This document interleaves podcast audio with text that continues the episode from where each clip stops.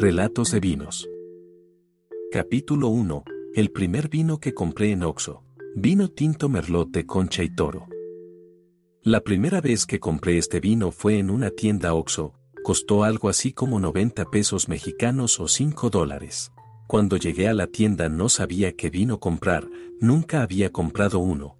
La señorita del Oxo me ofreció una serie de marcas y uvas, y cuando dijo Merlot, respondí, ese, el Merlot.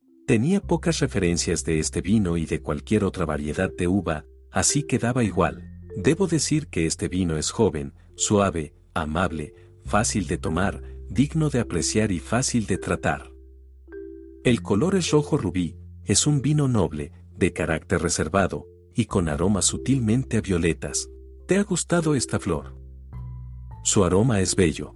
No sé si lo sepas, al ser una flor pequeña, morada y muy poco usada, es probable que no la asocies con ningún recuerdo ni feliz ni triste, tal como suceden con las flores blancas, y es por eso que la hace diferente. En la historia, esta flor se llega a asociar con Napoleón, y es que una vez dijo, volveré a Francia cuando florezcan las violetas, y así sucedió. Este vino tiene ese aroma de la primavera, de renacimiento, de esa nueva ilusión que se obtiene y que percibe el cuerpo en cada cambio de estación. Debo decir que el primer sorbo me pareció extraño. Supongo que es común. Incluso me cuestioné, ¿por qué lo había comprado? Y fueron en los siguientes sorbos cuando descubrí la belleza del merlot, y extrañé hasta la última gota. Tiene algunos tonos dulces, aromáticos frutos rojos.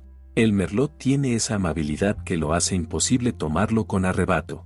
El vino se toma despacio, literalmente al vino tienes que tratarlo bien. Aquel día recuerdo que lo acompañé con un sándwich de queso de hebra y una manzana roja cortada en gajos. Y me encantó. ¿Con qué te ha gustado el merlot?